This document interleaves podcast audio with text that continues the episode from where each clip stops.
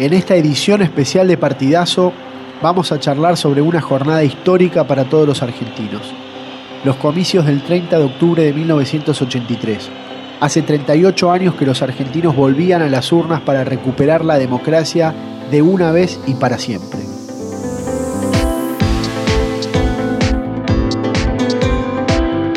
Queremos revivir ese día a través de las voces de intelectuales y académicos y a través de quienes fueron protagonistas de ese proceso histórico que cambió el rumbo político de la Argentina. Soy Belén Pérez y te invito a escuchar Radicalismo. Soy Juan Francisco Nosiglia. Bienvenidos a Partidazo. Las elecciones generales que se llevarán a cabo en pocas horas más entrañan un verdadero desafío cívico que la historia nos plantea a todos los argentinos. Que las raíces de la democracia sean cada vez más sólidas. Con ese espíritu iniciamos el primero de julio de 1982 el camino hacia la normalización constitucional y en este momento está emitiendo su voto la primera ciudadana habilitada para hacerlo. Va de suyo que en este acto queremos simbolizar el inicio de estas elecciones nacionales que consagrarán a su término a las futuras autoridades constitucionales que habrán de regir los destinos del país en el próximo periodo pudimos constatar que el doctor Alfonsín llegaría a este lugar y a este preciso local, a este recinto, cuando esté promediando el escrutinio, aunque algunos sostienen que lo haría alrededor de la medianoche. Por otra parte, igual que acontece en el Partido Justicialista, numeroso público se ha dado cita frente al Comité Nacional de la Unión Cívica Radical para seguir atentamente todo este acto comicial que acaba de ser clausurado y esperando los primeros cómputos. En la Antártida Argentina, sobre un total de ocho mesas, Unión Cívica Radical 102 votos, Partido Justicialista 58 votos. Treleu, una mesa, 9 votos para la Unión Cívica Radical, 5 para el justicialismo. Río Negro, Unión Cívica Radical, 124 votos. Partido Justicialista, 71 votos. ¿Se siente presidente ya en Argentina hasta ahora? Sí, señor.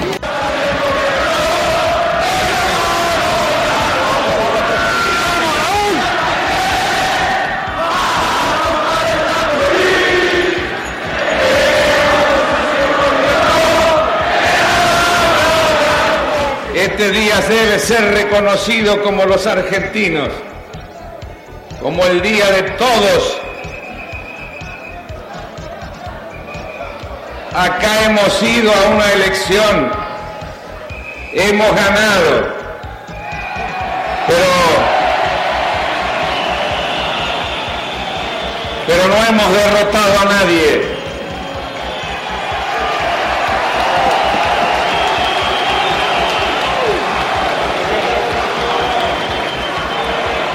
Todos hemos recuperado nuestros derechos.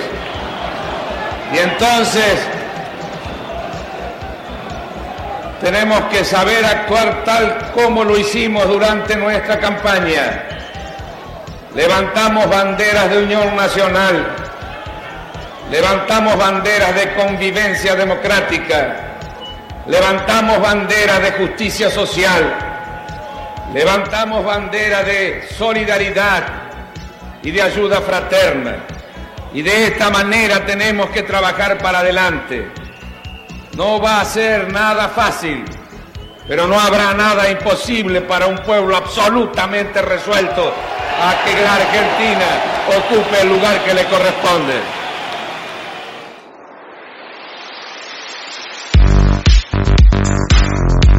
El 30 de octubre de 1983, hace 38 años, se llevaron adelante los comicios que marcaron un hito para la historia política argentina.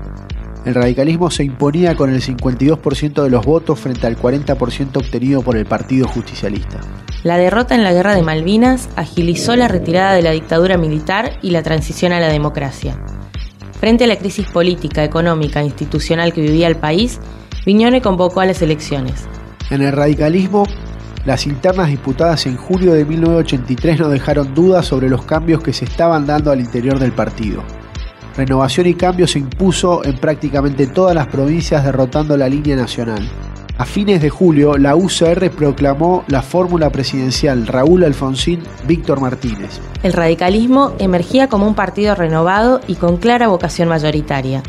Se propuso como una alternativa al peronismo, sabiendo interpretar las demandas de la sociedad argentina. En agosto de 1983 se lanzó la campaña electoral y en septiembre de ese mismo año la Junta Militar decretó la Ley de Pacificación Nacional que representaba una amnistía para todos los crímenes cometidos entre 1973 y 1983. Desde aquel día, los perfiles de los dos principales candidatos se definieron con claridad. Ítalo Luder declarándose a favor de la amnistía y el perdón, y Raúl Alfonsín oponiéndose terminantemente.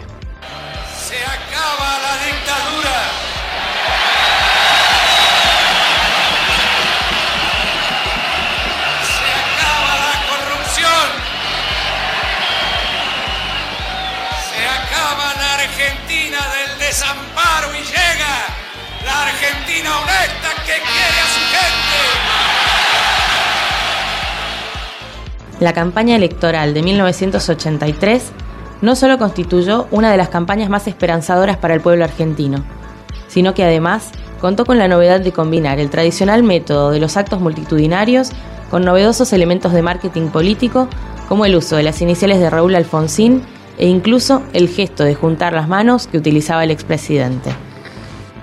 El masivo apoyo a Raúl Alfonsín fue determinante aquel 26 de octubre en el obelisco. A tan solo cuatro días de las elecciones, el radicalismo convocó a más de un millón de personas.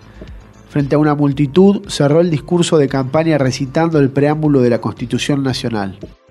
He dicho y permítanme que lo repita hoy,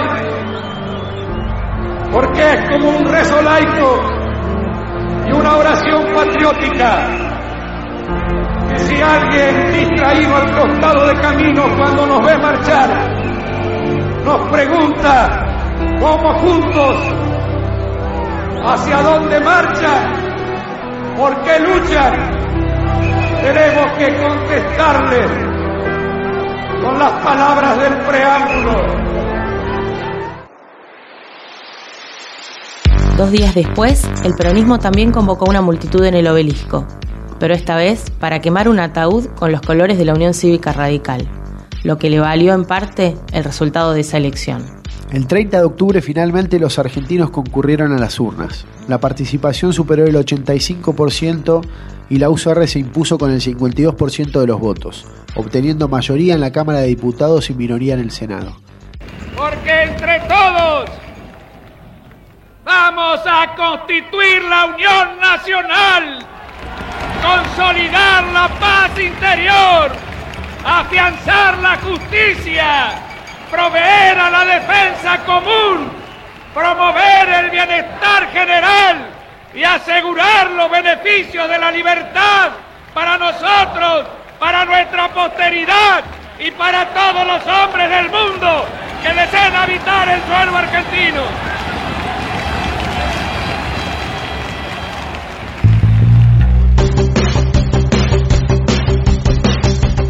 En el episodio de hoy hablamos con el escritor y periodista Oscar Muño. Nos explicó por qué las elecciones del 30 de octubre de 1983 fueron una de las más importantes en la historia de la política argentina y por qué la esperanza en esa campaña estuvo representada en la figura de Raúl Alfonsín. Hay cuatro elecciones que debiéramos recordar los argentinos, solamente cuatro por encima de todas las demás por su significado profundo. La primera es 1916, donde el pueblo argentino votó libremente por primera vez. Fue la histórica victoria de Hipólito Yrigoyen y el pueblo ahí después siguió votando hasta el golpe del 30, cuando la década infame de fraude y fraude reemplazó el voto popular. Por eso el fin de esa década infame es la segunda gran votación argentina, la que gana Perón en 1946, cuando el radicalismo pierde el invicto. Después hay elecciones complicadas en el peronismo, hay voto femenino, que es un gran avance, pero la oposición no tenía acceso a las radios, casi no tenía visibilidad, y el peronismo no pudo volver a presentarse en comicios presidenciales por muchos años. Por lo tanto, la tercera gran votación es cuando se presentan todos de nuevo. Hay dos elecciones en el 73. La primera gana Cámpora con el 49% y la segunda Perón con más del 60%. Las dos veces sale segundo Ricardo Balbín y la cuarta gran elección es la de octubre de 1983, la primera derrota peronista en elecciones presidenciales, que clausura además 50 años de tutelaje militar sobre los gobiernos civiles. Porque el mandato de Alfonsín no era durar 5 o 6 años. El mandato de Alfonsín era establecer 100 años de democracia y ahí radica la grandeza de esta última gran elección del pueblo argentino. En la campaña del 83 la esperanza era Raúl Alfonsín. Reivindicaba la vida, la vuelta a la ley, el castigo a los corruptos y era un líder necesario para un momento clave. Luder, el rival del peronismo, era una persona muy educada, un constitucionalista reconocido, pero no era un buen tribuno. Y lo rodeaba algo que podríamos llamar casi barra brava. Claro, comparado con lo de hoy, eran jóvenes inocentes, pero en ese momento parecía una barra brava que iba a dominar al presidente. De hecho, los palcos peronistas eran horribles este, y se chiflaban entre sí en los actos públicos, porque ellos estaban convencidísimos que eran invencibles, que si había elecciones no podía ganar nadie que no fuera el peronismo. Se habían agarrado a tiros en el 73 y habían ganado igual, así que pensaron que nada había cambiado. Un íntimo de Herminio Iglesias, que era el jefe del peronismo de ese momento, eh, me decía, yo le pregunté una vez, ¿por qué fue la diferencia en esa campaña? Y dice, Alfonsín se subía al techo de los trenes y Luder quería echar a los negros del palco. Alfonsín incluso tenía un liderazgo excepcional, paraba a las barras, es decir, cuando la, la gente cantaba paredón, paredón a todos los milicos que vendieron la nación, él dejaba de hablar y decía no, y lo explicaba por qué no había que plantar paredones en la Argentina, por qué la convivencia era la clave y la vuelta a la vida y al derecho. Y el mensaje además de Alfonsín es un mensaje muy argentino, muy claro, muy en la historia, educación pública, salud pública, alimentos para todos, empleo, una postura internacional autónoma, no alineamiento con Estados Unidos ni la Unión Soviética. Y había cuestiones de suerte también, ¿no? El 30 de octubre era San Alfonso, el día que se votó, y alguien descubrió que República Argentina tenía las mismas iniciales que Raúl Alfonsín, RA, y ese bigote tan criollo, y bueno, todo como siempre, trabajo, militancia, creación, liderazgo y un poquito de suerte.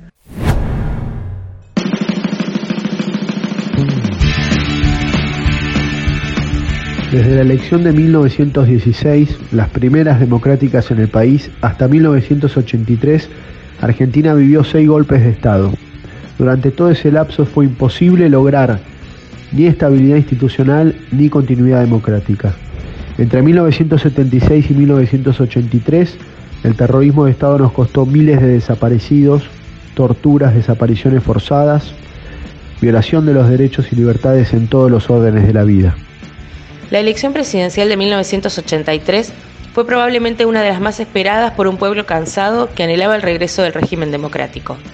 Charlamos con Enrique Nosiglia, ministro del Interior durante el gobierno de Raúl Alfonsín y uno de los fundadores de la Junta Coordinadora Nacional y el Movimiento de Renovación y Cambio. Acá nos cuenta cómo vivió Argentina el día de la elección presidencial después de varias décadas de inestabilidad institucional y de gobiernos de facto. Escuchémoslo.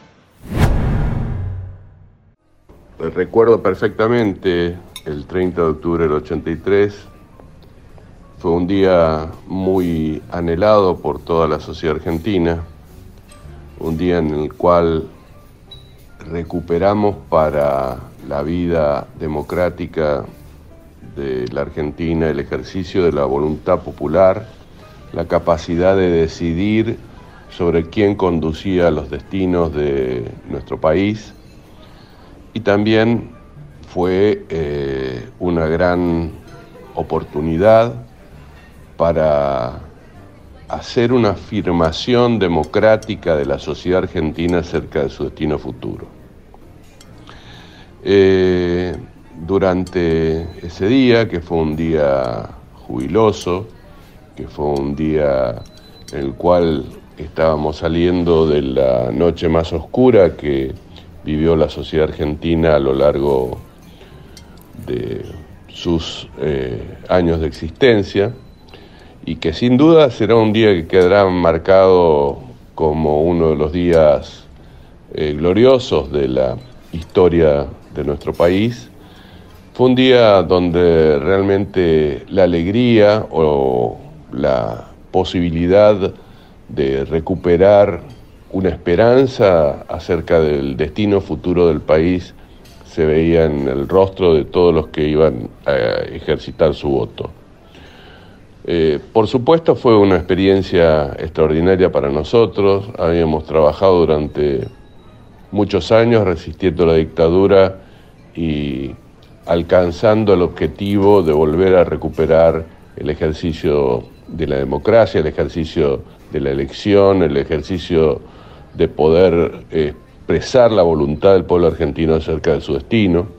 Fue la primera experiencia en Latinoamérica de recuperación de años de dictaduras en nuestros países y por supuesto fue una extraordinaria experiencia del liderazgo de Raúl Alfonsín y de su contenido durante toda la campaña, resumido en el preámbulo de la Constitución Nacional, pero también una experiencia del radicalismo en disputar, volver a disputar la representación de las mayorías populares en la Argentina, cosas que se habían vivido en la campaña electoral, en los actos masivos, en la presencia del radicalismo en la calle, tan o más importante que el Partido Justicialista, que había sido quien se arrogaba esa representación hasta ese momento.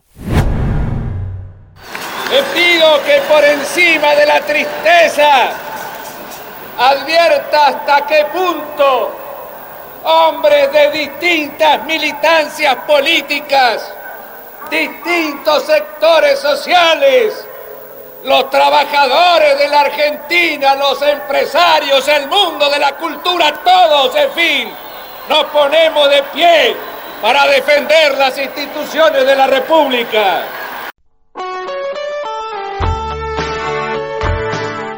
Como te contábamos al principio, las internas disputadas en el radicalismo en junio de 1983 no habían dejado dudas sobre los cambios que se venían produciendo al interior del partido. El triunfo de Renovación y Cambio, la corriente liderada por Raúl Alfonsín, dio cuenta de un cambio generacional y de ideas que venían impulsando tanto la Junta Coordinadora Nacional como la Juventud Radical desde muchísimos años antes, con el objetivo de construir un partido renovado y con vocación de poder. El rol de la Juventud Radical fue decisivo, pero no en un instante loco. Fue un trabajo de más de una década eh, que tuvo que ver con la reivindicación simbólica, por ejemplo, de la presidencia de Arturo Ilia, tuvo que ver con episodios ajenos como la derrota militar en Malvinas, la posición de Alfonsín entre esa guerra, el enorme crecimiento personal y político del propio Alfonsín. Pero la juventud radical había arrancado con varias cosas importantes. Primero, el regreso a la calle durante la dictadura de Onganía, una organización política que estaba muy acostumbrada al combate en la calle contra las dictaduras, pudo hacer una campaña que fue pesada porque los paredones de la ciudad y del conurbano se defendían a trompadas, a cadenazos, hasta con algún tiro al aire. Una organización política con formación política, con formación de cuadros, con una idea clara de cuáles eran las soluciones para el país, cuál era el camino a seguir, cuál era su candidato y cuál era la alianza social a la que había que convocar. Todo eso se sumó al propio Raúl y bueno, y fue el, el logro de la campaña que termina el 30 de octubre del 83.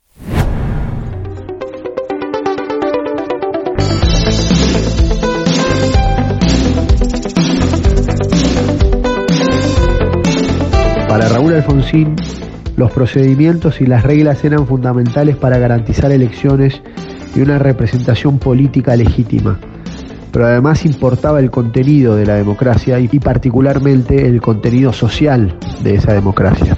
Conversamos con Carla Yumatle, filósofa y profesora de la Universidad Torcuato de Itela. Nos cuenta por qué, para Raúl Alfonsín, el concepto de democracia representaba algo más que un mero instrumento para acceder al poder político y cómo su proyecto liberal y democrático se materializó en el discurso y en las acciones por la defensa de los derechos humanos. Bueno, creo que la relevancia histórica de esas elecciones y del gobierno de Alfonsín pasa por un legado irrepetible, que es el de haber interpretado el concepto de democracia como algo más que un mero mecanismo electoral para acceder al poder político. Eh, Alfonsín entendió a la democracia como un marco de referencia y un mundo de sentido compartido que se construye colectivamente y que nos pertenece a todos. Entonces la implicancia de ese ideario alfonsinista fue que eh, es posible que existe la comunidad política, eh, subrayo la idea de comunidad, existe la comunidad política solo en democracia. ¿Por qué? Porque la democracia precisamente provee un marco de referencia y de sentido compartido que hace posible los consensos y los disensos, aún los de alta intensidad. Entonces el legado del gobierno de Alfonsín no es solamente una serie de consensos fundamentales, sino también que el marco, el sentido de inteligibilidad, las prácticas sociales, en donde se dan esos consensos, los construimos y compartimos entre todos y nos constituyen a la vez como comunidad política. Alfonsín creyó que todo eso era posible solo en democracia y entonces dotó de un sentido y vigor concreto al proyecto democrático. Le dio cuerpo y alma a la democracia argentina. Y eso lo hace, creo yo, amalgamando como tal vez pocas veces en la historia política argentina el proyecto democrático y el proyecto liberal. Es decir, la democracia combinada con una aspiración universalista de corte liberal que se materializó eh, en el discurso y en las acciones en defensa de los derechos humanos. Fue un proyecto de liberalismo político, no vaciado de contenido, sino todo lo contrario, arraigado en un sentido y una comprensión histórica muy aguda que a la vez establecía este, un norte valorativo a futuro.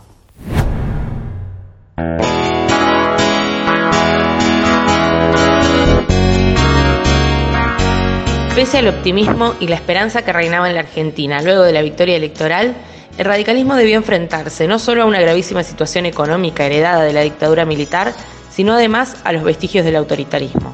Conversamos con Juan Carlos Torre, sociólogo e integrante del gabinete económico durante el gobierno de Raúl Alfonsín.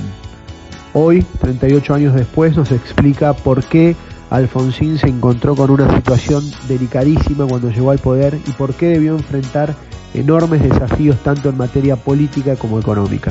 También charlamos con Ana María Mustapik, directora del Departamento de Ciencia Política y Estudios Internacionales de la Universidad Torcuato Di Tella. Ana María Mustapik pone las elecciones de 1983 en perspectiva y al igual que Juan Carlos Torre, señala que aquellas elecciones fueron las que inauguraron el ciclo de la alternancia pacífica en el poder. Gracias a esa conquista, hoy tenemos la certeza de la alternancia política. Escuchémoslo.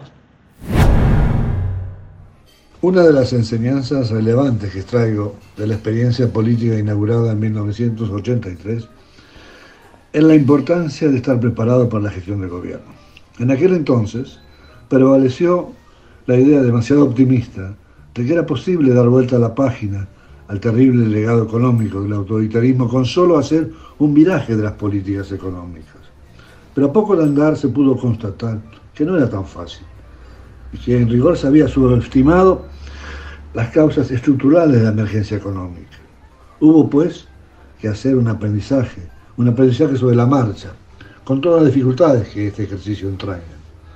Por lo tanto, pensando en el futuro, de lo que se trata es de estar preparado para gobernar, extrayendo elecciones del pasado y formando equipos atentos, atentos a las novedades.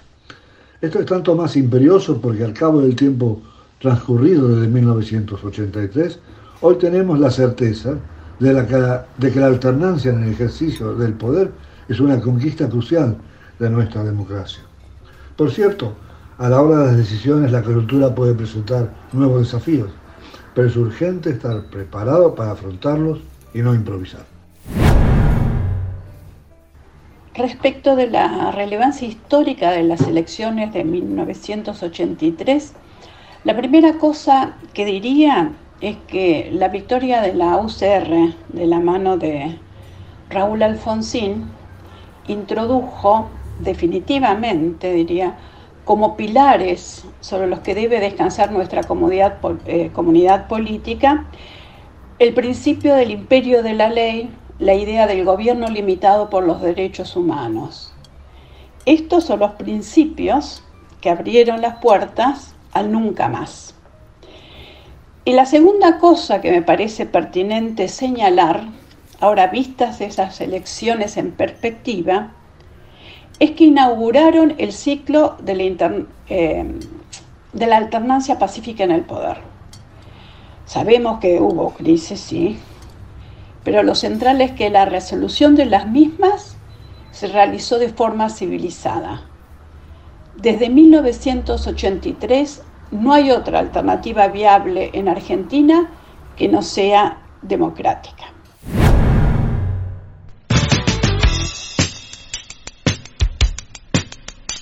Conversamos con Luis Changui Cáceres, exdiputado nacional, uno de los fundadores de la Junta Coordinadora Nacional y del Movimiento de Renovación y Cambio. Nos explicó cuál es el significado de esta fecha histórica, no solo para los radicales, sino para todo el pueblo argentino.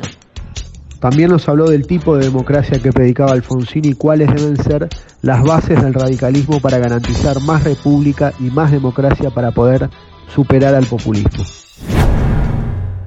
En esta fecha tan significativa para los radicales, que no se encuentra como una república débil y una democracia enferma. Desde el fondo de nuestra historia, de las propias raíces, tenemos la obligación de recuperar la democracia en plenitud, lo que significa garantizar la división de poderes para que ésta sea realmente efectiva. Y por el otro lado, curar también una democracia que, como decía Raúl Alfonsín, tiene que tener un profundo contenido social para hacer realidad viejos sueños y viejas aspiraciones de este partido que nació para eso, como la causa de los desposeídos de 130 años atrás. Alfonsín predicaba, entre otras cosas, fundamentalmente que había que terminar con el fundamentalismo, con la corrupción,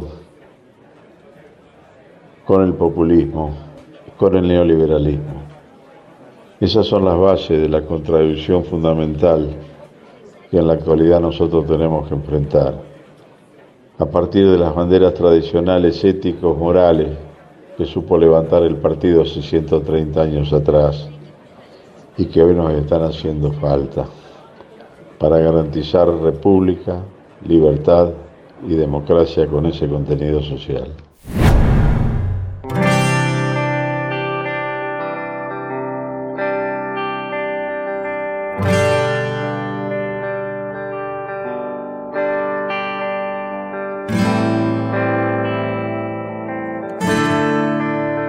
Pese a que hoy tenemos la certeza de la alternancia pacífica y de la estabilidad política, nuestra democracia sigue teniendo problemas estructurales que nos llevan a recurrentes crisis económicas y sociales que no hemos logrado resolver en estos 38 años. Y sigue habiendo deudas pendientes, particularmente con lo que tiene que ver con la lucha contra la pobreza y la desigualdad, con el acceso a la justicia y con el fortalecimiento de la calidad institucional. Te compartimos algunas reflexiones sobre las lecciones aprendidas y cuáles son las deudas pendientes y los desafíos que tenemos para la Argentina del futuro. El balance de 38 años de democracia solo es bueno en la construcción de un orden político, un sistema que ha resistido todo tipo de problemas y que ha erradicado la violencia política como forma de acceso al poder. Pero si nos hubieran dicho en el 83 que las argentinas y los argentinos íbamos a estar como estamos en el siglo XXI, lo hubiéramos negado, enfurecidos, horrorizados. ¿Qué es lo que pasó? Yo estoy convencido que pasó la dictadura del 76-83 y la década menemista 89-99. Ahí creo que eh, la fortaleza institucional no va a aguantar que siga tanta desigualdad y tanta pobreza. No se podrá sostener por siempre, ni lo merecerá. Así que arreglémoslo mientras podamos. Sin dudas el 30 de octubre ha significado la construcción de un modelo democrático definitivo en la Argentina, por supuesto entendiendo que la democracia no es una escritura eh, definitiva, sino que hay que construirla y ganarla todos los días con el esfuerzo del conjunto de la sociedad argentina, pero yo creo y confío en que la sociedad argentina, a pesar de algunas tendencias autoritarias que todavía sobreviven en grupos corporativos que no tienen la fortaleza que tenían eh, en el 83, todavía eh, tienen un poder importante en el país y eh, no son consistentemente democráticos. Pero el colectivo de la sociedad, el conjunto de la población argentina, está convencido que aun cuando la democracia tiene sus déficits que todos conocemos y que tiene sus deudas enormes con la sociedad, ha logrado consolidarse definitivamente como un modelo eh, que es el más aceptado y seguramente también el más imperfecto, pero el que nos da la posibilidad de avanzar en la construcción de una sociedad más justa y más igualitaria.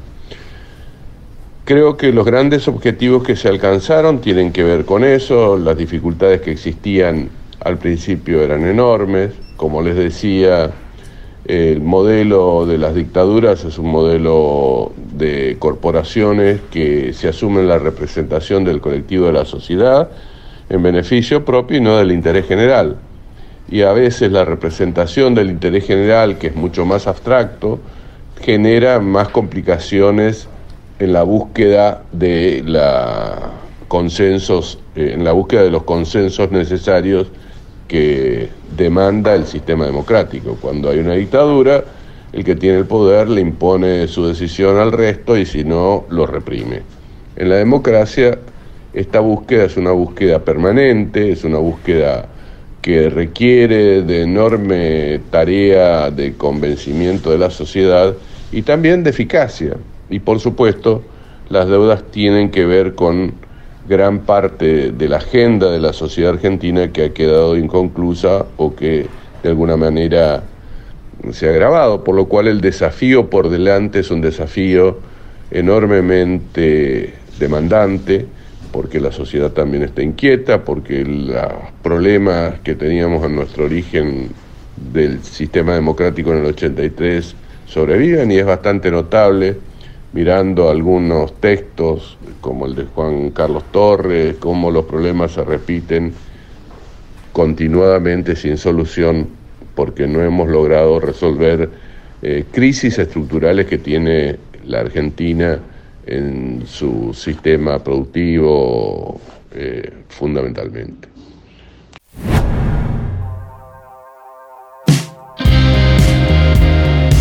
Como siempre, cerramos con nuestro mejor plantel para el futuro. Rodrigo de Loredo, candidato a diputado nacional por la provincia de Córdoba, nos da su mirada sobre las deudas de la democracia con las nuevas generaciones. En la Argentina, más de la mitad de los jóvenes quieren irse del país porque no ven oportunidades de desarrollo ni perspectivas económicas a futuro.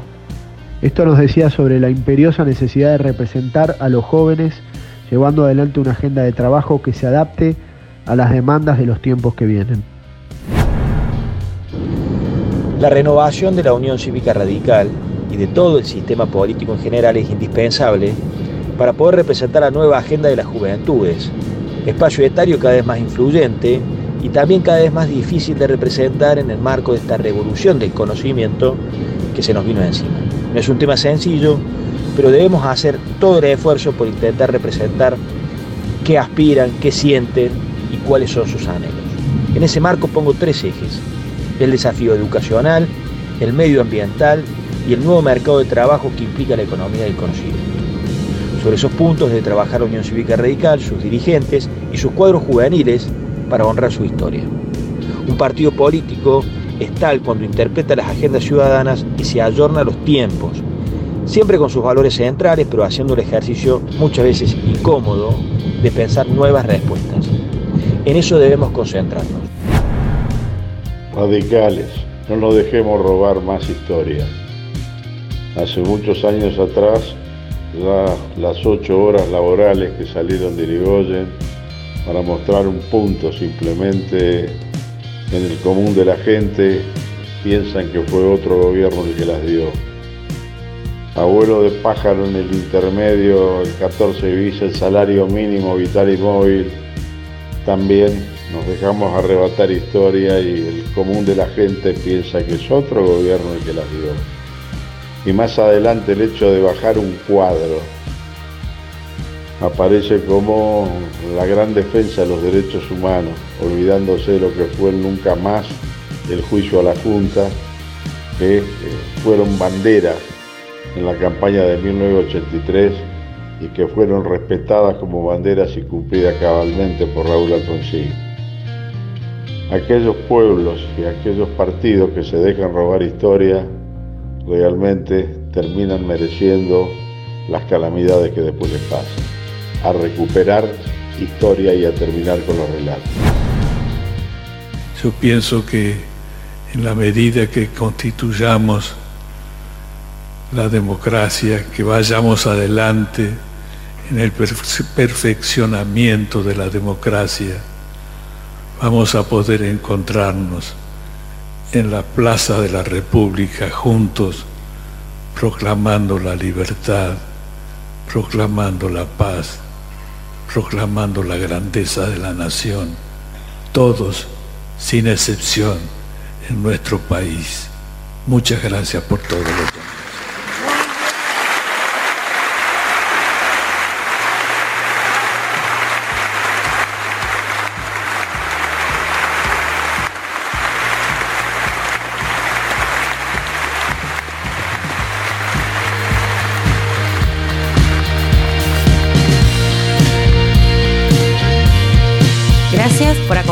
a recordar el Día del Retorno a la Democracia en la Argentina. Soy Belén Pérez y esto fue Partidazo. Soy Juan Francisco Nosiglia, gracias por escuchar Radicalismo.